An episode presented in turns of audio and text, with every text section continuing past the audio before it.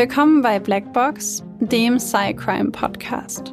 Euch erwartet ein True Crime Podcast mit der extra Portion Psychologie. Ich bin Maxi. Und ich bin Babsi. Und bei uns geht es um wahre Kriminalfälle und die psychologischen Hintergründe davon. Als studierte Psychologinnen schauen wir uns an, warum psychisch kranke Straftäter tun, was sie tun und was die psychologischen Hintergründe sind, die dahinter stehen. Einige unserer Fälle beinhalten ziemlich viel Gewalt, sowohl physische, psychische als auch mal sexuelle, und sind oft auch sehr detailreich beschrieben. Deswegen empfehlen wir euch, auf euch und eure Emotionen zu achten und sollte es euch zu nahe gehen, den Podcast zu pausieren oder nach vorne zu spulen. Wir haben euch gewarnt. Ab und zu passiert es auch, dass wir in den Folgen lachen oder eine Bemerkung machen.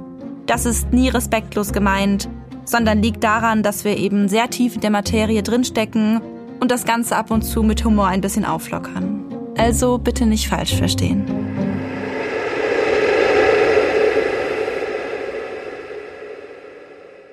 Heute sind wir wieder mit einem Täterprofil für euch da. Und zwar mit der guten Diane Downs. Downs? Downs. Downs, mhm. okay. Und zwar mit Diane Downs, die sich viele von euch schon häufiger mal gewünscht haben. Und äh, Direkt vorab vielleicht. Wir haben so unglaublich viele Informationen gefunden, dass wir daraus eine Doppelfolge gemacht haben. Also heute kommt Part 1 und dann seid gespannt auf Part 2 in zwei Wochen. Für euch zur Planung ist es so, dass wir jetzt in der ersten Folge ähm, über die Tat an sich sprechen, über den Gerichtsprozess. Und in der nächsten Folge schauen wir uns äh, das Leben bzw. die Kindheit von Diane Downs an. Ähm, ich möchte an der Stelle direkt ähm, Triggerwarnung aussprechen. Es geht in dieser Folge, wo es um die Tat geht, um Gewalt an Kindern. Ähm, genau. Von daher passt auf euch auf, achtet auf eure Emotionen. Ähm, Wenn es zu viel sein sollte, wie immer, überspringt den Fall. Und ich würde vorschlagen, weil wir tatsächlich in dieser Folge sehr, sehr viel Theorie zu diskutieren haben und sehr viele ja beide auch sehr viele Gedanken dazu haben und äh, Ideen dazu haben, starten wir direkt mit dem Fall und ähm, ja, sparen uns dieses Mal eine kreativere Einleitung als das.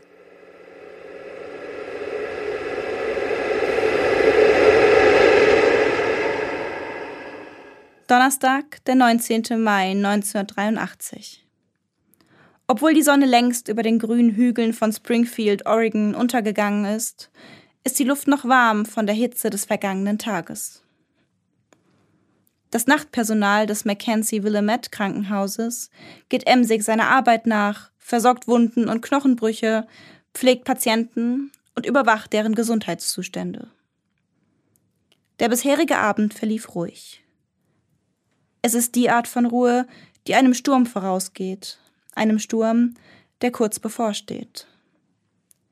Gegen 22.48 Uhr trifft dieser die Notaufnahme des Mackenzie Willamette Krankenhauses in Form eines roten Nissans mit Arizona-Kennzeichen. Das Auto rast ungebremst in die Einfahrt der Notaufnahme und hupt dabei ununterbrochen. Hinter dem Fahrersitz erhebt sich eine junge Frau in den Zwanzigern, die im Licht der Neonröhren noch blasser wirkt, als sie gerade ohnehin schon ist. Panisch winkt sie dem Personal zu, ruft um Hilfe und zeigt wild gestikulierend auf das Innere ihres Autos. Sie schreit, ihre Kinder seien angeschossen worden. Sie liegen auf der Rückbank, brauchen unbedingt Hilfe. Zwei Krankenschwestern eilen sofort zu der jungen Frau. Als sie in das Auto blicken, stockt ihnen der Atem. Die Seitenwände des roten Nissan sind blutgetränkt und mitten in all dem Blut liegen drei kleine Kinder, eines auf dem Beifahrersitz, zwei auf dem Rücksitz. Sofort werden die Kinder in das Gebäude gebracht. Chirurgen und andere diensthabende Ärzte werden informiert. Während ihre Kleinen um ihr Leben kämpfen, befindet sich die junge Mutter im Warteraum. Eine Schwester steht ihr zur Seite, möchte ihr Halt geben, sollte ihr die schlimmste Nachricht bevorstehen, die eine Mutter nur erhalten kann, den Tod des eigenen Kindes. Sie redet der jungen Frau gut zu, verspricht ihr, dass die anwesenden Ärzte ihr Bestes geben würden. Die blonde junge Frau jedoch scheint so gar nicht beunruhigt über den kritischen Gesundheitszustand ihrer Kinder. Stattdessen nippt sie an ihrem Tee und antwortet auf das gute Zureden der Krankenschwester. Für meine Kinder nur das Beste. Zumindest habe ich eine gute Krankenversicherung.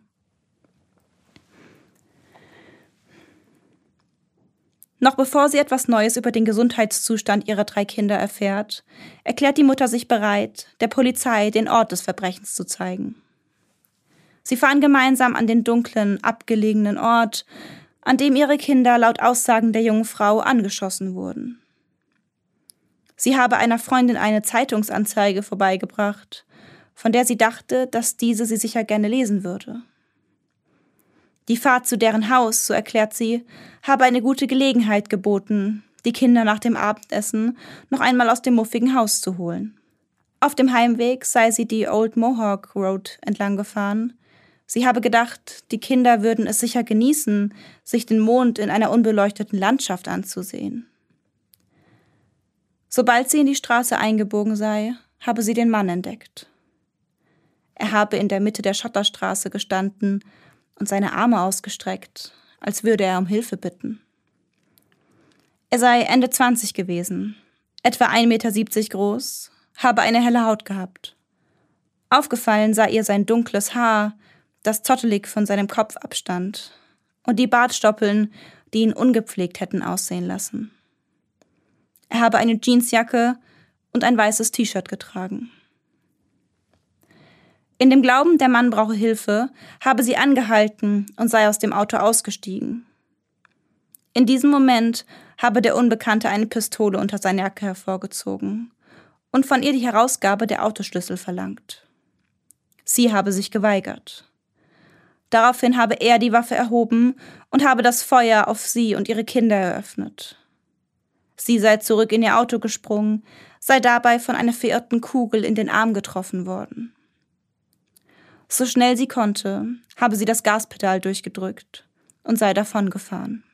Sie habe bemerkt, dass ihre Kinder verletzt waren. Und dann habe sie nur noch einen Gedanken gehabt, so schnell wie möglich ins Krankenhaus zu fahren. Während die junge Mutter dem Polizisten den Tatort zeigt, gelingt es dem Team des Krankenhauses, zwei der drei Kinder am Leben zu erhalten. Schon nach der ersten kurzen Untersuchung war klar, zwei der Kinder atmeten noch, auch wenn ihnen das aufgrund ihrer schweren Verletzungen immer schwerer fiel. Das jüngste der Kinder, ein dreijähriger Junge, war aus nächster Nähe in die Wirbelsäule getroffen.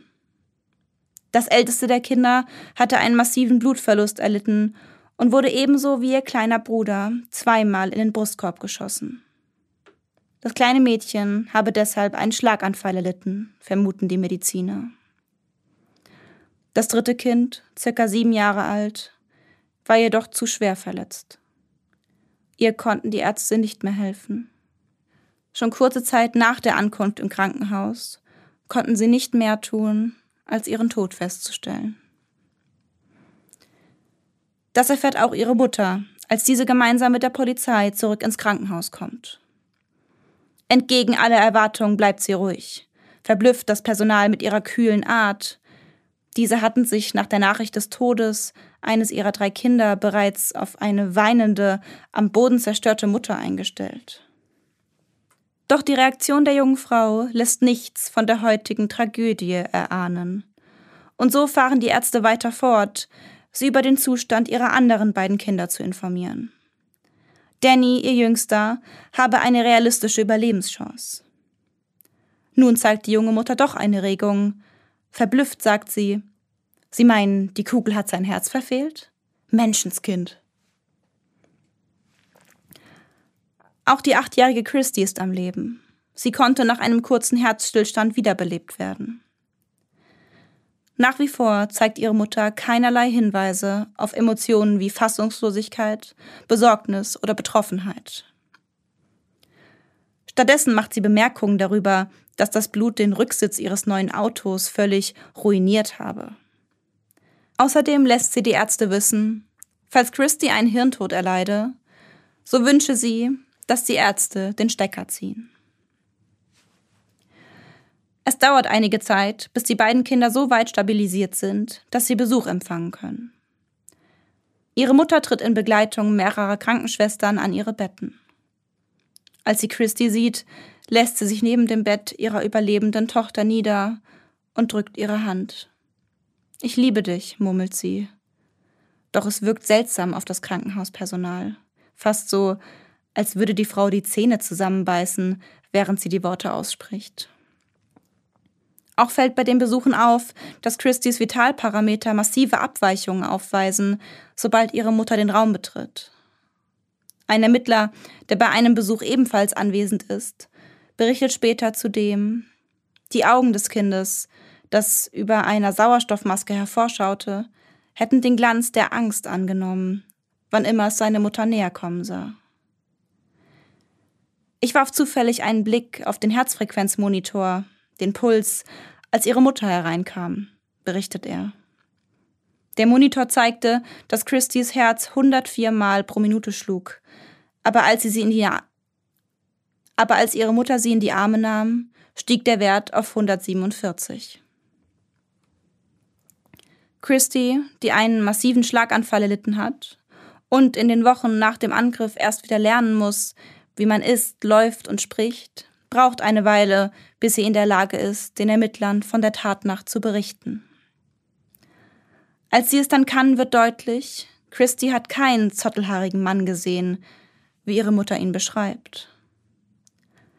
Auch die Zeugenaussage eines Familienvaters, der hinter der da dem, warte. hinter Diane. Ja, man hat, wir haben ihren Namen noch nicht gesagt.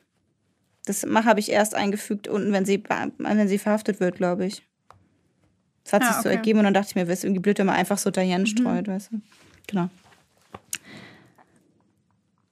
Auch die Zeugenaussage eines Familienvaters, der hinter dem roten Nissan auf derselben Straße fuhr und sich über den langsamen Wagen wunderte, widerspricht den Aussagen der dreifachen Mutter. Auf keinen Fall sei sie so schnell wie möglich ins Krankenhaus gefahren. Das Gegenteil sei der Fall gewesen. Mit circa 10 kmh sei sie die Langstraße mit circa 10 kmh sei sie die Landstraße entlang geschlichen. Die Polizei wird misstrauisch. Nicht zuletzt aufgrund des seltsamen Verhaltens der Mutter, die nun immer wieder Interviews gibt und deren Geschichten immer anders klingen. So erzählt sie nun, sie habe ihre Kinder zu einer Besichtigung mitgenommen und habe die schlafenden Kinder während der Besichtigung im Auto liegen lassen. Eine ganz andere Geschichte als die, die sie der Polizei beschrieb. Außerdem bleibt sie nach wie vor auffallend emotionslos in Bezug auf den Zustand ihrer Kinder. Sie scheint sich so wenig für sie zu interessieren, dass sie, während ihre älteste Tochter noch im Koma liegt, beginnt, mit einem Officer zu flirten. Dann äußert sich der Vater der jungen Frau zur Tatnacht. Er habe bereits in der Tatnacht bemerkt, dass seinen Enkelkindern ausnahmslos in den Rumpf geschossen worden war, während seine Tochter lediglich eine Verletzung am linken Unterarm hatte. Sie sei Rechtshänderin. Ihr Vater gibt an, für ihn sehe es so aus, als habe sie ihre eigenen Kinder angeschossen. Auch die jüngere Schwester der Mutter sagt aus, sie habe sofort daran gedacht, dass ihre Schwester das ganze Verbrechen inszeniert haben könnte. Die Indizien reichen, um die Mutter der drei Kinder, Diane Downs, im Februar 1984 festzunehmen. Im Zuge der Ermittlungen erhärtet sich der Verdacht der Ermittler, als sie einige Tagebücher sicherstellen. In diesen schreibt sie von einer Affäre mit einem verheirateten Mann, der ihr deutlich gemacht habe, keine Kinder zu wollen. Die eigenen Kinder müssen ihr daraufhin wie eine Last vorgekommen sein, wie ein Hindernis, das zwischen ihr und ihrem erwünschten Partner steht. Der besagte Mann wird daraufhin vernommen.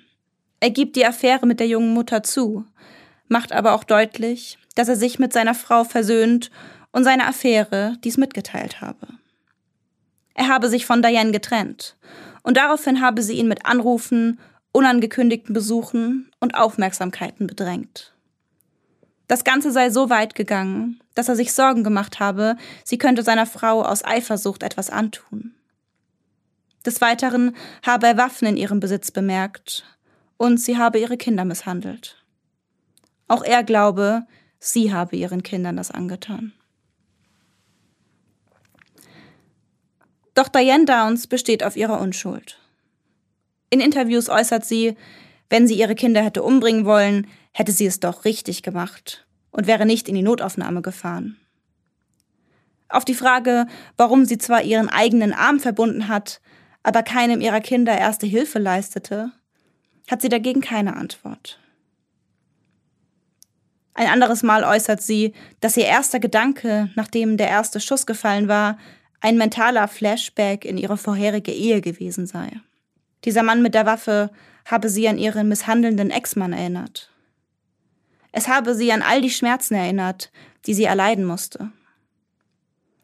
Als sie den Anblick von Christy, ihrer ältesten Tochter, beschreibt, wie dieser Blut aus dem Mund sickerte, huscht ein Lächeln über ihr Gesicht. Viele Leute haben mir gesagt, dass ich Glück hatte, dass ich nur in den Arm getroffen wurde. Die haben keine Ahnung. Ich konnte meine Schuhe für Monate nicht selber binden. Und es tut auch immer noch weh. Ich habe eine Stahlplatte in meinem Arm. Ich werde diese Nacht nie vergessen. Ich denke, meine Kinder hatten Glück. Denn wenn ich so getroffen worden wäre wie sie, wären auch sie gestorben.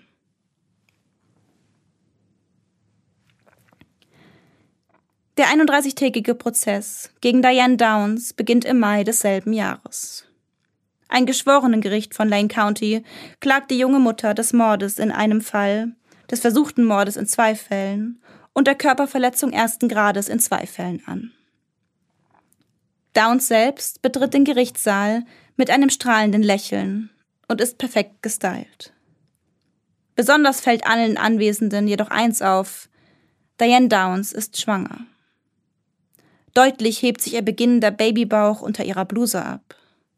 So irritiert Downs beispielsweise alle Anwesenden, indem sie leise mitsingt und sich im Takt der Musik bewegt, als das Lied Hungry Like a Wolf der Band Duran Duran im Gerichtssaal vorgespielt wird. Das Lied, das auch zur Tatzeit im Auto lief. Mehrere psychiatrische Sachverständige sind vor Ort. Sie attestieren der jungen Mutter gleich drei schwere Persönlichkeitsstörungen. Diane Downs habe ihrer Ansicht nach eine kombinierte Persönlichkeitsstörung, bestehend aus einer narzisstischen, einer histrionischen und einer antisozialen Störung. Auch das Wort Psychopathie fällt im Saal im Zusammenhang mit den Diagnosen. Nachdem alle Beweise gegen Diane Downs vorliegen, werden die Zeugen zu diesem Fall befragt. Die Hauptzeugin im Prozess ist niemand anderes als ihre eigene Tochter, die mittlerweile neunjährige Christy Downs. Diese berichtet, wie sie in dieser Nacht durch das Innehalten des Autos und dem Innenlicht aufgewacht war, neben ihrem schlafenden kleinen Bruder. Auch Cheryl, ihre jüngere Schwester, habe vorne im Auto geschlafen, den Pullover ihrer Mama wie eine Decke über sie gelegt. Sie seien mitten im Nirgendwo zum Stehen gekommen, alles um sie herum sei dunkel gewesen. Ihre Mutter sei aus dem Auto gestiegen und habe etwas aus dem Kofferraum geholt, bevor sie sich wieder auf den Fahrersitz setzte. Christy, noch im Halbschlaf, habe dann gesehen, wie ihre Mutter eine Waffe auf Cheryl richtete. Auf den kleinen Rücken ihrer Schwester, der sich in regelmäßigem Rhythmus unter dem Pullover ihrer Mutter auf und ab bewegte. Dann habe Diane abgedrückt. Ein Schuss habe die Stille der Nacht zerfetzt. Eine Kugel sich durch Cheryls Rippen, ihren linken Lungenflügel, ihre Hauptschlagader und ihre Luftröhre gebohrt. Ihr Körper habe eine reflexhafte Bewegung nach vorne gemacht, ihr Arm sei gegen die Autotür gekracht. Diane habe dann die Waffe erneut ausgerichtet und auf Cheryls rechte Schulter gezielt. Wieder ein Schuss. Dann sei Cheryl reglos und blutend auf dem Sitz des Pkw liegen geblieben. Dann sei ihre Mutter aufgestanden, habe die Rückenlehne des Beifahrersitzes umgeklappt und sich zu Danny umgedreht. Dieser habe sich mit dem Rücken zu ihr in die Ecke des Rücksitzes eingekuschelt. Diane habe bei ihrem schlafenden Sohn rechts angesetzt und auf seine Wirbelsäule gezielt. Peng. Danny sei von dem Schmerz des eindringenden Schusses aufgewacht, zusammengesackt und habe begonnen laut zu weinen. Dann habe Diane Christie angesehen. Christie, die mittlerweile vor Panik erstarrt war und ihre Mutter mit großen Augen anblickte.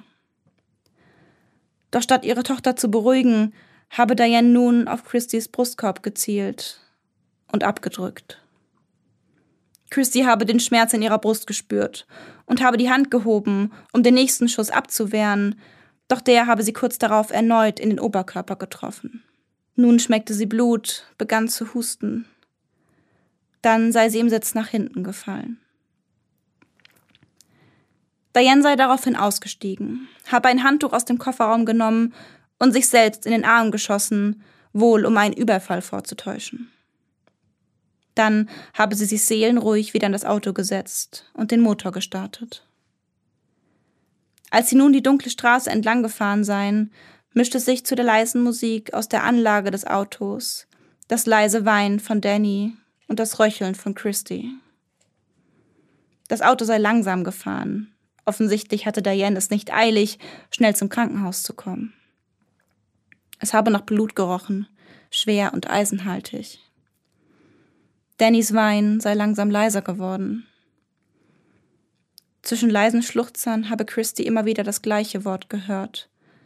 Mommy, Mommy. Es ist still im Saal. Es ist still im Saal, als dieses kleine, starke Mädchen immer wieder von Schluchzern geschüttelt innehalten muss. Die Geschworenen, bestehend aus neun Frauen und drei Männern, beraten sich nach Anhörung aller Zeugen 36 Stunden lang, bevor sie ein einstimmiges Urteil fällen. Am 7.6.1984 befinden sie Diane Downs für schuldig. Schuldig des Mordes durch Erschießen von Cheryl Lynn Downs. Schuldig des versuchten Mordes bei den Erschießungen von Christy Ann Downs und Stephen Daniel Downs. Schuldig der Körperverletzung ersten Grades für den Angriff auf ihre drei Kinder. Die Strafe beläuft sich auf lebenslange Haft mit zusätzlichen 50 Jahren. Noch bevor Downs jedoch ihre Haft antreten kann, wird ihr viertes Kind geboren. Zwischen Urteilsspruch und der Verurteilung zwischen Urteilsspruch und der Verurteilung ihrer Mutter kommt die kleine Amy Elizabeth zur Welt. Ihre Mutter darf sie nur kurz in den Arm halten, bevor Amy zur Adoption freigegeben und von einer liebevollen, fürsorglichen Familie adoptiert wird. Ihr Name wird zu Rebecca Babcock geändert. 2010 meldet sie sich mehrfach öffentlich zu Wort, gibt einige Interviews, in denen sie über frustrierende Briefwechsel mit ihrer Mutter spricht. Anders als Rebecca haben Danny und Christy nie wieder Kontakt zu ihrer Mutter. Die beiden überlebenden Kinder werden im Jahr 1986 vom zuständigen Staatsanwalt Fred Hughie und seiner Frau Joanne adoptiert. Sowohl Danny als auch Christy dürfen in einer sicheren Umgebung erwachsen werden. Beide machen ihren Abschluss und studieren.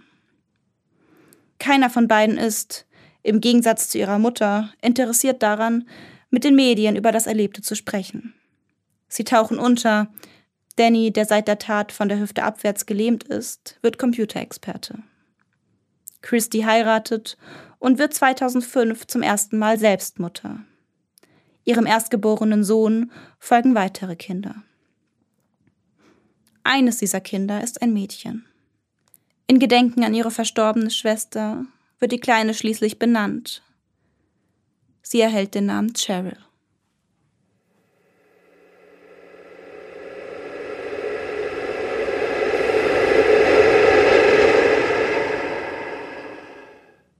Mich hat dieser Fall schon bei der Recherche so traurig gemacht. Also auch gerade als du es vorgelesen hast, es passiert ja irgendwie relativ selten. Mhm. Und ich kann das auch nicht, also ich weiß nie, wann oder warum äh, bestimmte Fälle das bei mir auslösen. Ich glaube, es gibt kein objektives Kriterium dafür. Aber ich hatte echt ein bisschen, also ich musste echt schlucken und hatte so ein bisschen wie sagt man immer, Pipi in den Augen? Pipi in den Augen.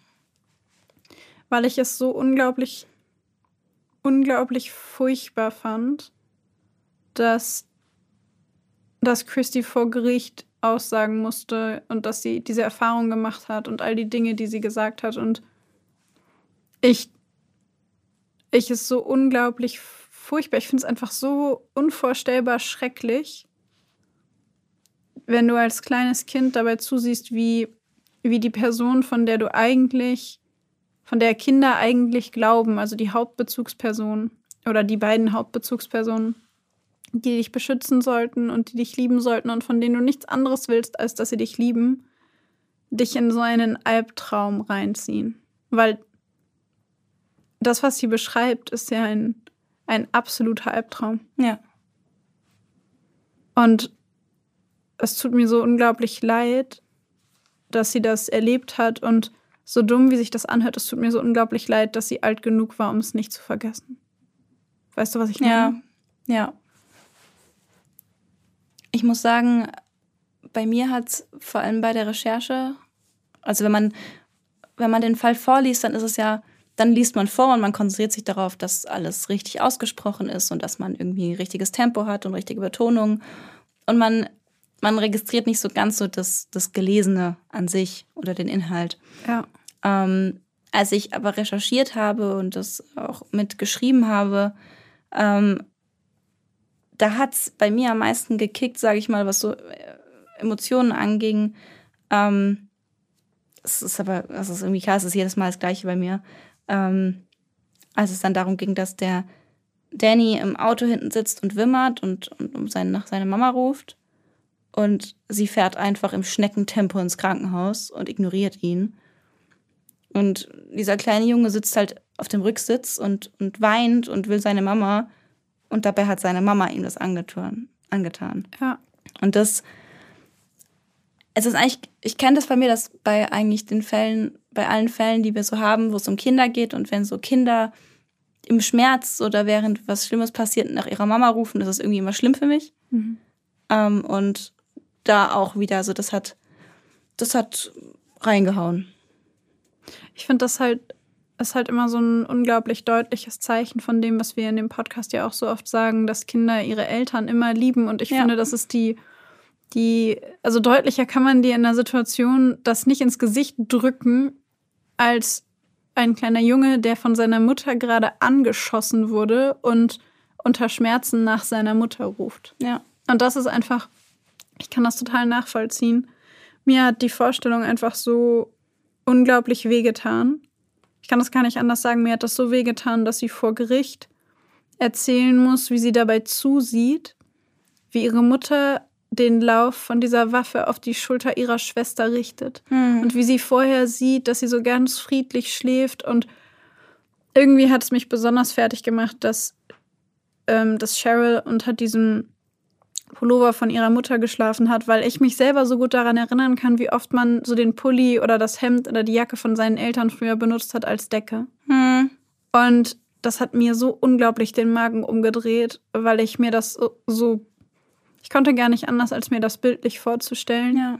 Und es hat mir so leid getan, dass sie, dass sie gesehen hat, was auf dem Vordersitz passiert mit ihrer kleinen Schwester. Und dass ihre Mutter das tut und dass sie das dann sieht bei ihrem Bruder. Und sie nichts, sie komplett ausgeliefert ist, sie nichts dagegen tun kann. Ja.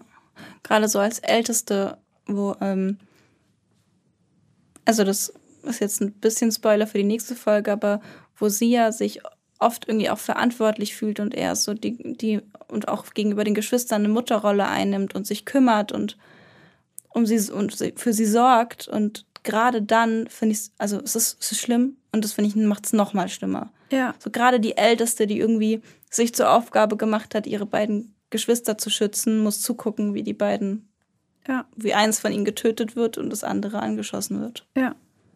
Ja. Ich, ja, vor allen Dingen, das ist ja irgendwie auch das, was, was man vielleicht nicht zuerst denkt, aber die beiden Kinder haben halt auch ihre Schwester verloren. Ja. Also das ist so.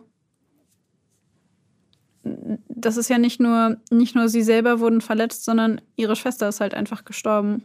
Und das fand ich, fand ich so krass. Und was ich auch krass fand, war die Tatsache, dass sie, das hat mich ehrlich gesagt ein bisschen verwundert, dass ähm, Diane ins Krankenhaus fährt mit ihren Kindern und dass sie dann im Krankenhaus plötzlich auf so Also, dass es ihr dann völlig egal ist, dass sie da angerast kommt und mega die Show macht, von Mhm. wegen, oh mein Gott, meine Kinder, oh mein Gott, oh mein Gott. Und sie dann aber, als hätte jemand den Stecker gezogen, danach völlig unberührt ist und dieses ganze Schauspiel plötzlich überhaupt nicht mehr macht. Ja. Und irgendwie hat mich das total irritiert. Und was mich halt super mad gemacht hat, aber das war bei der Recherche schon so, sind die Interviews mit ihr, Ja. bei denen sie so Sachen sagt wie, ja, also wissen Sie eigentlich, wie schmerzhaft das ist, so ein Schuss in den Arm? ich habe da jetzt eine Oh, Metallplatte ja. drin. Ich, kann mir, ich konnte mir monatelang nicht die Schuhe binden. Oder äh, der Rücksitz von meinem Auto ist jetzt super dreckig, das kriege ich nie wieder sauber. Ja, Blut geht wirklich schwer raus. Und das hat mich, das hat mich so sauer gemacht. Das hat mich so sauer gemacht, weil ich, weil ich dachte, wie kannst du, also irgendwie hat es mich auch so ein bisschen, ich meine, sie soll ja, äh, sie war ja vom, vom IQ her auch nicht minder begabt oder Nö, so, Gar nicht. sondern sie war ja überdurchschnittlich intelligent. Ja. Und das ist einfach was, wo ich mir so dachte, also mal abgesehen davon, dass ich das verachtenswert finde, dass du sowas sagst und dass du das denkst, verstehe ich auch auf einer logischen Basis überhaupt nicht, warum du das machst. Mhm. Also das ist ja, wie auffällig willst du dich verhalten? Und sie war so, ja. ist echt so. Also ich war so, ich war richtig in so gefangen in so einer Mischung von, von, das hat mich, das hat mir wehgetan auf Seiten der Kinder und es hat mich so wütend gemacht, wie sie sich verhalten hat. Und auf der anderen Seite dachte ich mir so, hä? Also das, das ergibt überhaupt keinen Sinn, was du da gerade machst. Mhm. Ich hatte so, ich hatte so Gedanken, wie so, als ich das gelesen habe, so, ähm, was so am besten beschrieben werden kann mit so dem Satz, so, wie kannst du es wagen? So, wie kannst du es wagen, sowas zu behaupten, während deine Kinder, dein eines Kind querschnittsgelähmt ist, das nächste hat einen Schlaganfall gehabt und das dritte ist gestorben. So, wie kannst du es wagen, über deine Armverletzung zu reden, die du dir auch noch selbst zugefügt hast? Ja. So, das, das, Und dann zu sagen, also ich finde ja, äh, viele Leute sagen, ich hätte Glück gehabt, weil ich nur in den Arm getroffen wurde. Aber wisst ihr eigentlich, wie weh das tut? Und abgesehen davon finde ich ja, meine Kinder hatten Glück. Weil wenn ich so getroffen worden wäre wie die, dann hätten die das gar nicht überlebt. Ist eine Perspektive. Aber wenn du es ihnen auch noch selber zugefügt hast, finde ich, ist es schon, das ist schon nächstes Level. Nee, also, Also- also, ja, nee, nee, nee, nee.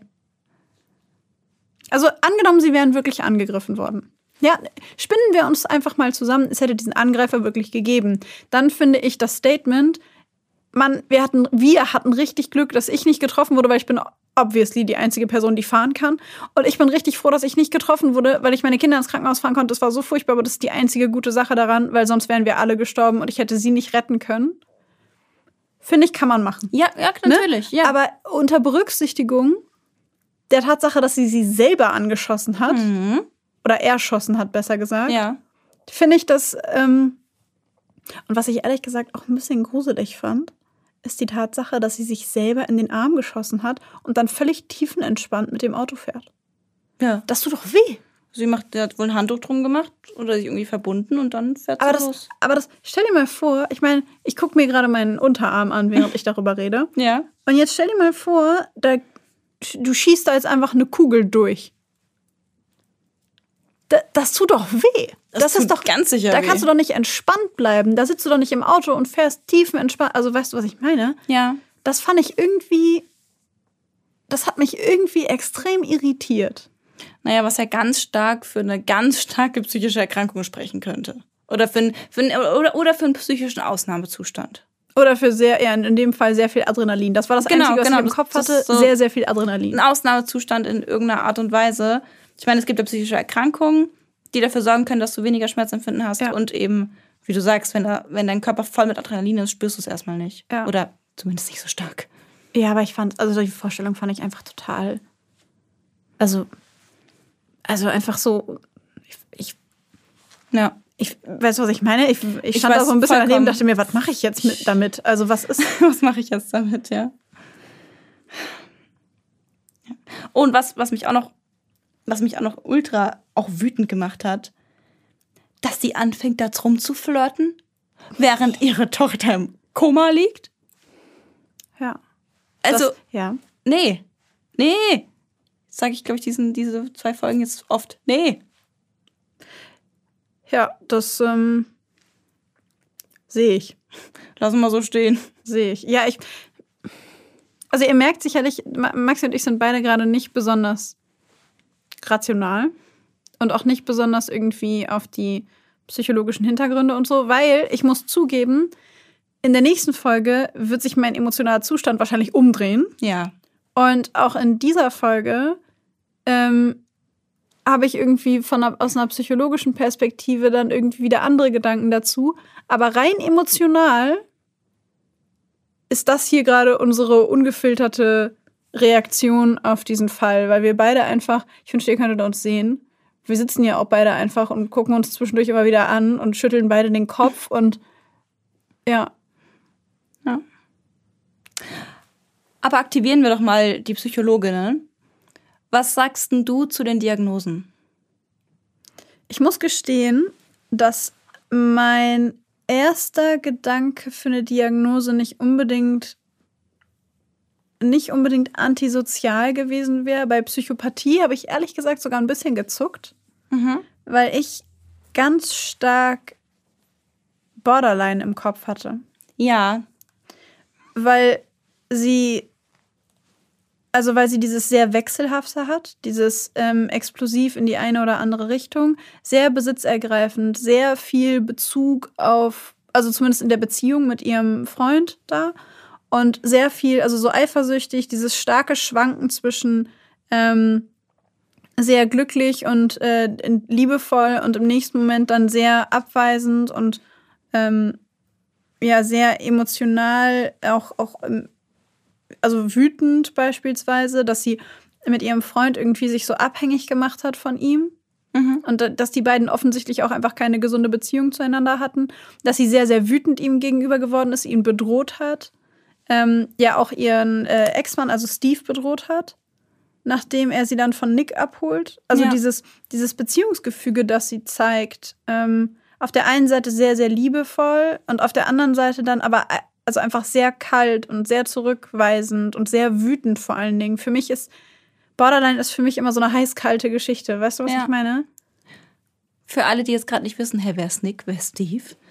Das ist, ähm, das shit. kommt in der. Oh shit, sorry. Das habe ich total verpennt. Für die, die sich jetzt fragen, wer ist Nick, wer ist Steve? Das sind kleine Foreshadowings für nächste Folge. Entschuldigung. Ihr werdet auf jeden Fall in der nächsten Folge verstehen, wer das ist. Ähm, genau. Hier einfach genutzt, um zu untermauern, warum Babsi äh, daran dachte, dass es auch eine Borderline-Symptomatik sein könnte, weil in ihrer Biografie tatsächlich sehr starke Stimmungsschwankungen, ähm, ich würde auch sagen, äh, sehr starke Schwankungen, also generell mit Gefühlen, sehr instabile Gefühlslagen. Ähm, das war schon auffällig, da muss ich dir auch zustimmen. Ja. Und ich weiß nicht, die narzisstische Persönlichkeitsstörung würde ich eher sehen als die antisoziale, ehrlicherweise. Mhm. Weil ich finde, dass ihr Verhalten sehr viel Narzisstisches in sich hat. Ja, sehr viel. Aber für das Antisoziale fehlt mir so ein bisschen. Ich weiß nicht, da fehlt mir so ein bisschen die Emotionslosigkeit.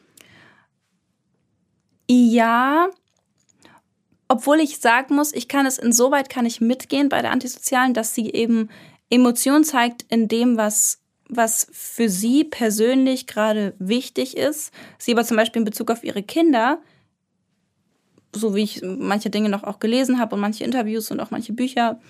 Ähm, für euch zur Info, wir haben für diesen, für diesen Fall auch einiges aus dem Buch Psychopathinnen von Lydia Benecke rausgeholt. Ähm, und da kommt deutlich raus, dass äh, sie in Bezug auf Dinge, die jetzt nicht ihren persönlichen Zielen entsprechen oder persönlichen Wünschen, sie sehr empathielos sein kann. Also zum Beispiel in Bezug auf die Kinder ähm, nur dann Emotionen zeig, ähm, gespürt hat, wenn sie das Gefühl hat, okay, jetzt erfüllen sie das Bedürfnis, was ich habe. Aber das wäre für mich irgendwie was, was ich auch einer narzisstischen Persönlichkeitsstörung zuschreiben könnte. Ja. Weil die ja auch damit einhergeht, wer nicht für mich ist, ist gegen mich. Und meine Ziele und die Dinge, die ich will, sind für mich die wichtigsten. Und jeder, der mir im Weg steht, der wird aus dem Weg geräumt. Und alles, was ich nach außen zeige, zeige ich, um ein bestimmtes Ziel zu erreichen. Mhm. Wenn wir uns aber erinnern ähm, an die Psychopathie-Folge, oder die mehreren, da haben wir viele gemacht, Ähm, da hatten wir es ja auch darüber, dass Psychopathen auch so dieses Gefühl von Liebe nicht so ganz kennen oder verstehen. Mhm. Dass äh, zum Beispiel, ich glaube, wir hatten da das Beispiel, ähm, wenn ein Mensch mit Psychopathie sagt, ich liebe dich, dann meint er damit das, was wir zum Beispiel sagen über ich liebe mein Auto. So, Mhm. wir mögen es wirklich gerne, wir fühlen uns sehr wohl damit, aber wenn es halt kaputt ist, dann, dann verkaufen wir es und dann holen wir uns das nächste. Das ist nicht so schlimm. Ne? Und das ist so die, die, das Grad von, von Verständnis von Liebe eben, das eben Psychopathen haben. Und das sehe ich bei ihr schon in dem Sinne so, ich, ich mag dich und ich liebe dich, solange du für mich funktionierst und solange du für mich einen Zweck erfüllst. Sobald du aber nicht mehr für mich das erfüllst, was ich von dir möchte, kann ich dich wegschieben. Gehe ich nicht hundertprozentig mit. Ich will nicht die nächste Folge noch mehr spoilern. Aber ich habe das Gefühl, dass. Also, ich verstehe, woher der Gedanke kommt, weil, sie, weil das bei ihren Kindern so wirkt. Weil sie Ja. ja auch einfach hintereinander nochmal schwanger und nochmal schwanger und die Kinder sind ja gefühlt ein Selbstzweck. Ja, die sind einfach, die Kinder sind. Äh, Wir, die wir die Kinder sind ja. Was? Wir spoilern. Ja, ich weiß. Ich überlege nur, wie ich das. Weil ich, also weil ich, was ich halt denke, ist. Du kannst die Schwangerschaft im, im Gerichtsprozess nehmen. ja. Das haben wir schon gesagt. Also, weil bei den Kindern kann ich das Argument schon nachvollziehen, weil sie ja zum Beispiel auch direkt im Gerichtssaal wieder schwanger ist. Und das wirkt schon so ein bisschen nach so, ich mache einfach weiter, weil mir gibt das irgendwie was. Ja, oder ich benutze es. Ne, Es kann ja auch sein, dass sie da die Schwangerschaft im Gerichtssaal benutzt hat, von wegen ähm, so was wie Mitleid bei den Geschworenen. So, oh, Eine die arme schwangere schwangere Frau, Frau. Ja. die sie ja für ihr Kind eigentlich da sein muss, dass sie das so gezielt eingesetzt hat. Ähm, ich habe da auch gelesen, dass sie da einen Mann extra eben so verführt hat, dass, jetzt, dass sie wusste, wann ihre fruchtbaren Tage sind und dann diesen Mann so verführt hat, dass sie auch wirklich Geschlechtsverkehr hatten an diesem fruchtbaren Tag und dann schwanger wurde. Hat sie das nicht mit Danny auch gemacht? So wurde Danny doch auch gezeugt. ja. Ja. Und also das, das kann ich mir schon vorstellen. Aber weshalb ich nicht so ganz mitgehen kann, ist, wenn man sich so ihre Beziehungen anschaut. Da gehen wir in der nächsten Folge noch genau drauf ein. Aber wenn man sich ihre Beziehungen anschaut, dann hat sie die Männer nicht verlassen, wenn sie ihr nicht mehr irgendwie was gebracht haben, sondern sie ist ja häufig auch trotzdem noch länger geblieben und hat versucht, es doch irgendwie wieder hinzukriegen und es besser zu machen. Und da gab es ja sehr viel hin und her. Mhm. Und dieses Hin und Her ist für mich irgendwie insbesondere, also einfach ihre Beziehungen sind für mich einfach immer eher ein Indikator für eine Borderline-Persönlichkeitsstörung gewesen als für eine antisoziale, weil ich eben das Gefühl habe, mir fehlt da dieser harte Cut in dem Moment, wo mir jemand nichts mehr bringt, ähm, schiebe ich ihn zur Seite. Und das, ich habe das Gefühl, dass das bei ihren Kindern, da könnte man das argumentieren, aber ich habe das Gefühl, dass das nicht ähm, nicht in ihren Liebesbeziehungen so war. Mhm. Und deswegen bin ich da so ein bisschen, ich, ich verstehe, wo du herkommst und am Ende des Tages werden die Gutachter es besser wissen als ich, aber das ist so ein bisschen meine Perspektive, weshalb ich denke, naja, könnte auch Borderline sein und nicht unbedingt antisoziale und alles, was antisozial daran ist, könnte auch narzisstische sein. Ja, kann ich, kann ich auch schon verstehen. An dieser Stelle machen wir aber einen Cut, was die Beziehung angeht, weil, für die, die es jetzt interessiert, in der nächsten Folge, wie gesagt, geht es da ganz detailliert darum. Für euch nochmal zum Verständnis. Ähm, ich hoffe, ihr habt alle die entsprechenden Folgen gehört. Narzisstische Persönlichkeitsstörung, histrionische Persönlichkeitsstörung, antisoziale Persönlichkeitsstörung, damit ihr wisst, wovon wir hier sprechen. Aber weil wir nicht fies sind, fassen wir sie für euch natürlich nochmal kurz zusammen. Bei der narzisstischen Persönlichkeitsstörung zum Beispiel findet sich ein ganz tiefgreifendes Muster von Großartigkeit, sagt man. Das heißt, ähm, eine, die Person, betroffenen Personen äh, haben von sich ein besonderes Verständnis von, sie sind besonders toll, besonders talentiert, besonders schillernd nennt man oft das Wort. Sie haben ein besonderes Bedürfnis nach Bewunderung und einen Mangel an Einfühlungsvermögen in andere Menschen. Sie haben oft ein übertriebenes Selbstwertgefühl oder zeigen zumindest sich so, als ob sie ein übertriebenes Selbstwertgefühl haben und ähm, überbetonen oder überbewerten ihre eigenen Leistungen und Fähigkeiten ganz drastisch. Die histrionische Persönlichkeitsstörung zeichnet sich durch eine extreme Emotionalität und ein extremes Streben nach Aufmerksamkeit aus. Personen, die diese Persönlichkeitsstörung haben, versuchen die ganze Zeit im Mittelpunkt zu stehen. Ihr ganzes Verhalten ist häufig darauf ausgerichtet, die Aufmerksamkeit auf sich zu lenken. Und das führt nicht selten dazu, dass Menschen, die davon betroffen sind, sich in Sozialkontakten unangemessen verhalten. Also dass sie beispielsweise sehr aufreizend sind, sexuell sehr provokant, insgesamt im Ausdruck sehr provokant, dass sie sehr oberflächliche, schnell wechselnde Gefühlsausdrücke haben. Also dass sie quasi ihren Gesichtsausdruck und die darin gezeigten Gefühle wechseln, wie andere Leute ihre, ihre Unterwäsche quasi. Also es geht mhm. extrem schnell und es ist aber auch alles sehr oberflächlich. Und diese Leute sind häufig extrem gestylt, extrem gepflegt, sehr, sehr adrett, gut aussehend, immer zurechtgemacht. Es sieht nie irgendwie was komisch aus, es steht nie irgendwas ab, weil es immer darum geht, ähm, ja, quasi extrem gut auszusehen und perfekt auszusehen, um die Aufmerksamkeit auf sich zu lenken. Weil, wenn die Person sich nicht attraktiv fühlt, sie direkt sich selber gestört fühlt. Das sind so Leute, die zwei Stunden zu spät zu einem normalen Treffen zwischen Freunden kommen, wenn man einen Kaffee trinken geht, weil sie im Zweifelsfall sich nicht hübsch gefühlt haben, nochmal komplett duschen waren, alles fertig gemacht haben, sich noch viermal umgezogen haben, bis sie sich dann endlich attraktiv gefühlt haben und die dann in diese soziale Interaktion gehen und die komplette Aufmerksamkeit sofort auf sich ziehen. Ja. Man erkennt diese Art von Persönlichkeitsstörung zum Beispiel auch daran, dass Leute, ähm, die darunter leiden, in ihrem Sprachstil sehr impressionistisch sind, sie sehr charmant sind, sehr theatralisch, dass sie weinen oder Wutausbrüche zeigen. Ich finde, es wirkt immer so ein bisschen wie jemand, den man auf einer Bühne beobachtet. Ja, ja das, ist, das assoziiere ich auch immer damit. Dass man, also da guckt man zu und denkt sich, wo ist deine Kamera? Ja. Also es ist sehr blumige Aussprache, sehr expressionistisch im Grunde, sehr malerisch, aber irgendwie ohne Inhalt. Mhm. Es hört sich alles super an, aber am Ende des Tages wurde eigentlich nichts gesagt. Ich habe manchmal das Gefühl, wenn ich, ähm, wenn ich so über histrionische Persönlichkeitsstörungen lese oder auch ähm, bisher so ein, ein, zwei Patienten kennengelernt habe, die ähm, diese äh, Erkrankungen, die, diese Diagnose haben, dass ich das manchmal, also ich, wir wissen, ich gucke viel Trash-TV, habe ich ja schon oft gesagt, mein Guilty Pleasure. Ähm, und ich habe immer das Gefühl so, das ist wie, als würden die gerade aus RTL 2 vor mich in die Realität projiziert werden und würden hier einfach ihre Show abziehen. Aber nicht, weil sie dafür Geld kriegen, wie sie es bei RTL 2 tun, sondern einfach um der Aufmerksamkeit willen. Ja. Ehrlich gesagt, das ist ein ganz anderes Thema, aber das würde ich unglaublich gerne mal mit dir diskutieren. So Persönlichkeitsstörungen orientieren sich ja an der Norm. Ja. Und wenn jetzt durch so Trash-TV unsere Perspektive auf die Norm immer weiter verschoben wird, müssten dann nicht auch die Diagnosekriterien für sowas wie eine histrionische Persönlichkeitsstörung angepasst werden, weil die Norm sich verschiebt, perspektivisch? Müsste auf jeden Fall. Ich glaube aber, dass ähm, nicht, sehr, nicht so viele Leute sich Trash-TV gönnen. Also nicht in dem Ausmaß, wie ich es tue. Und ich glaube nicht, dass es Gefahr gibt, dass es unsere Gesellschaft in Richtung Trash-TV verschiebt. Nein, nein, um Gottes Willen, das meinte ich nicht, sondern dass die Gesellschaft als Ganzes ja immer narzisstischer wird und auch immer so. histrionischer wird. Ja. Und dass ich mich gefragt habe, aber wie gesagt, das ist ein Thema für, für wann anders, aber ich musste das gerade einfach kurz äh, loswerden, dass das vielleicht was ist, was auch unsere ja, Definition oder auch die, die Normwerte für diese Persönlichkeitsstörung langfristig verschieben wird.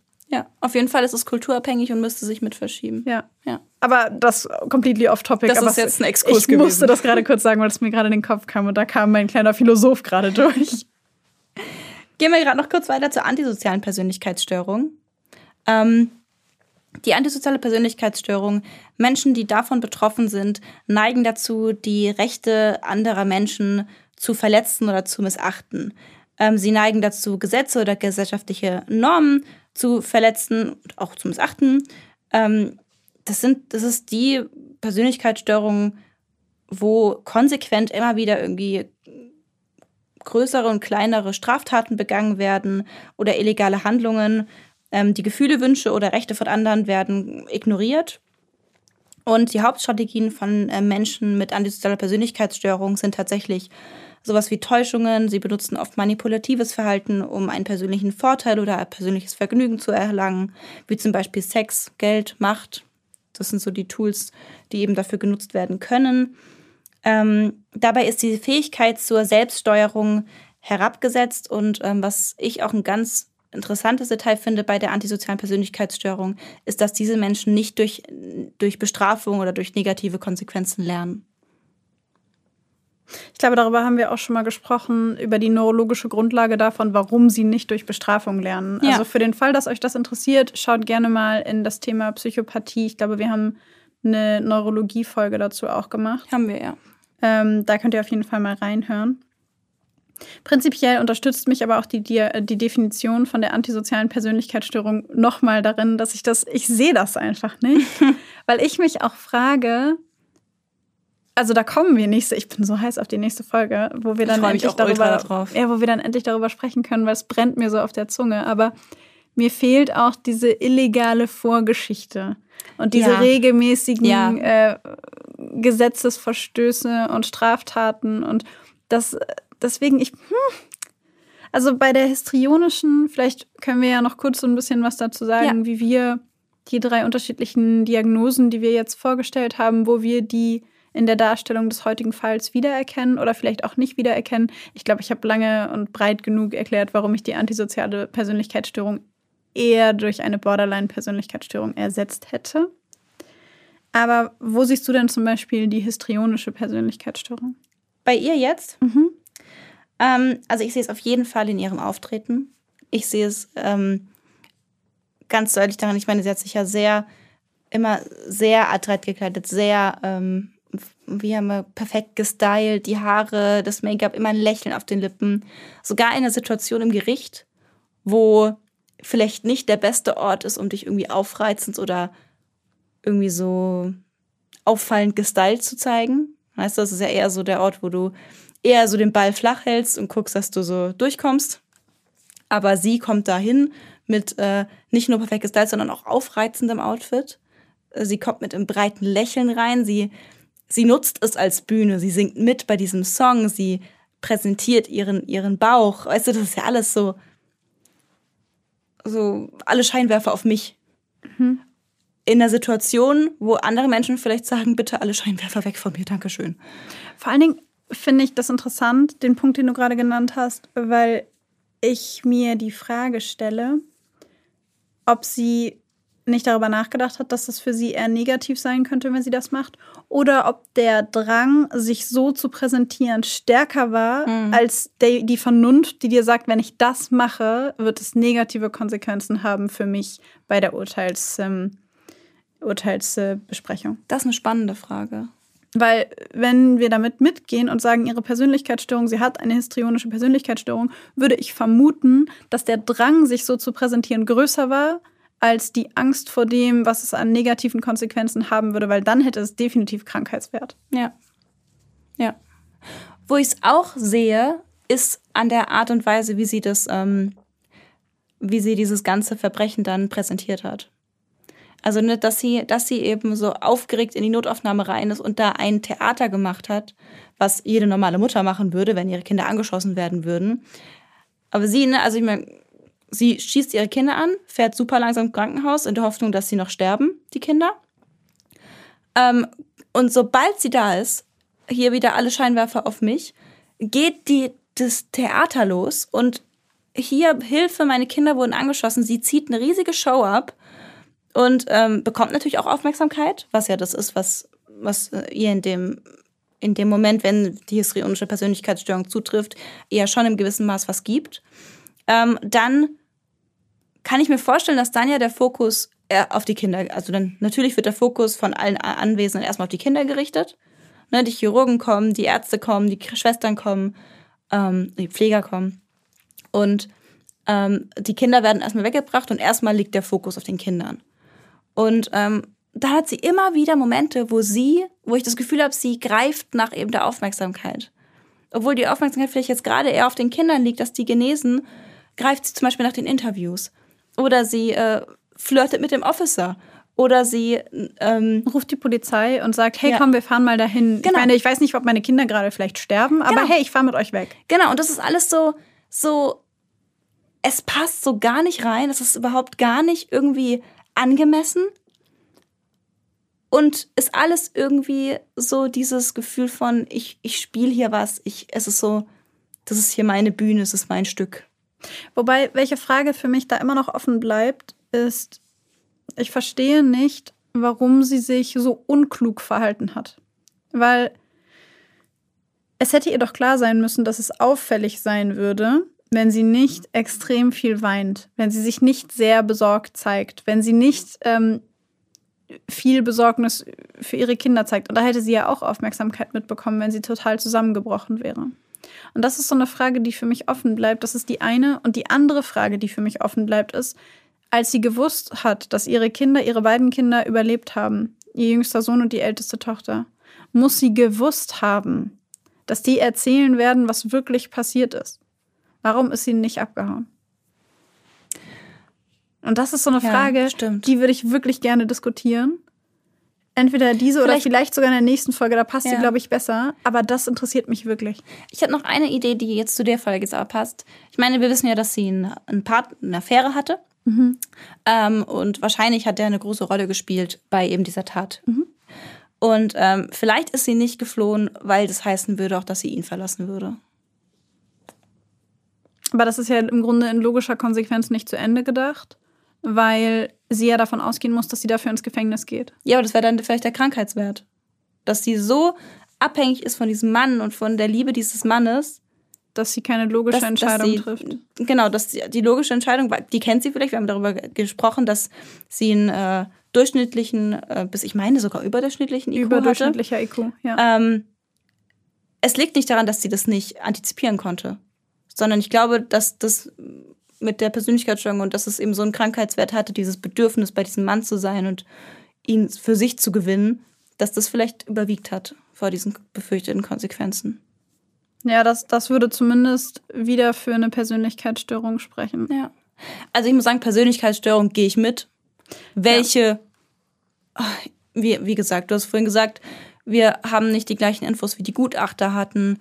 Ähm, wir haben nicht alle Details. Wir können nur sagen, was irgendwie, was irgendwie uns da in den Kopf schießt und was unser Eindruck ist. Ähm, Persönlichkeitsstörung auf jeden Fall. Was da sonst noch so da ist oder welche im Speziellen, wissen wir nicht. Bevor wir jetzt aber noch weiter reingehen in die Frage, wo sehen wir die Diagnosen noch, ähm, würden wir gerne die Folge heute an dieser Stelle tatsächlich beenden und freuen uns ganz, ganz arg auf die nächste Folge, weil da wird es richtig psychologisch. Eine kleine Hintergrundinformation zum Verbleib von Diane Downs wollen wir euch aber noch geben, zumindest um es chronologisch sauber einordnen zu können. Denn Diane Downs ist nur drei Jahre nach ihrer Verurteilung tatsächlich aus dem Gefängnis geflohen. Ähm, damals war sie noch im Gefängnis in Oregon. Und zwei Wochen später wurde sie nur ein paar Blocks entfernt von dem Gefängnis im Haus des Ehemanns von einer anderen Insassin gefunden. Und mittlerweile bis heute, also seitdem bis heute, befindet sie sich in einem Hochsicherheitsgefängnis in Kalifornien. Und in den Jahren 2008 und 2010 wurde ihr jeweils eine Bewährung, also dass sie wieder aus dem Gefängnis rauskommt, verweigert. Und jetzt muss sie ein Jahrzehnt warten, also 2020 beziehungsweise jetzt so um den Dreh dürfte es wieder soweit sein. Wir haben aktuell noch keine Informationen dazu gefunden, ob sie den Antrag nochmal gestellt hat, ob sie nochmal versucht hat, aus dem Gefängnis rauszukommen. Ähm, aber genau, damals wurde es auf jeden Fall abgelehnt. Und so sitzt Diane Downs bis heute in einem Gefängnis in Kalifornien. Da sehe ich halt auch wieder die histrionische, ne? So, sie bricht aus. Normale Reaktion wäre so weit weg wie möglich. Sie bleibt drei Blocks entfernt bei einem Ehemann von, bei einem Ehemann? Mhm. Ehemann von einer anderen Insassin. Ist doch klar, dass sie gefunden wird. Und es ist klar, dass alle darüber berichten.